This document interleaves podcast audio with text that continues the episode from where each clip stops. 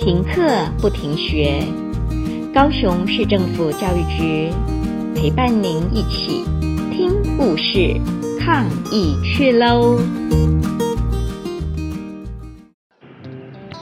！Short in the Park by Nick Sherrod，由永芳国小英语老师 Peace 录制。噔噔噔噔噔噔。Down at the park, a little boy is testing out his brand new toy. Guess what it is? It's a telescope. Timothy Pope, Timothy Pope is looking through his telescope. He looks at the sky, he looks at the ground. He looks left and right. He looks all around. And this is what he sees. Da, da, da, da, da, da. What a nasty surprise! In his loudest voice, Timothy cries, There's a shark in the park! A shark? Fancy that! It's only a cat. Meow! Timothy Pope, Timothy Pope looks again through his telescope.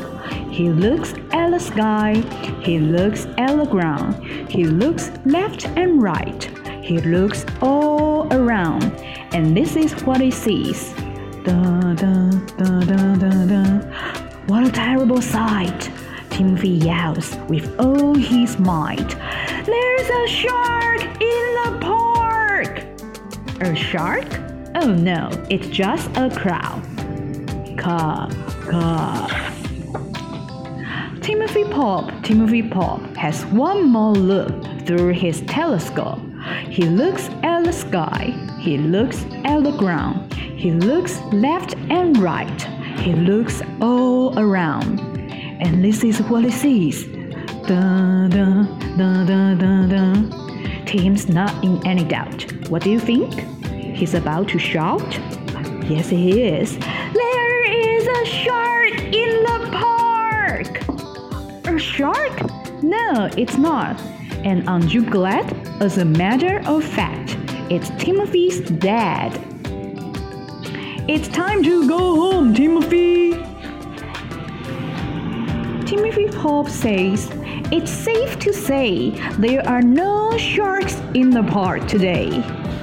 Are you sure? Da da da da da da. Quack quack. The end.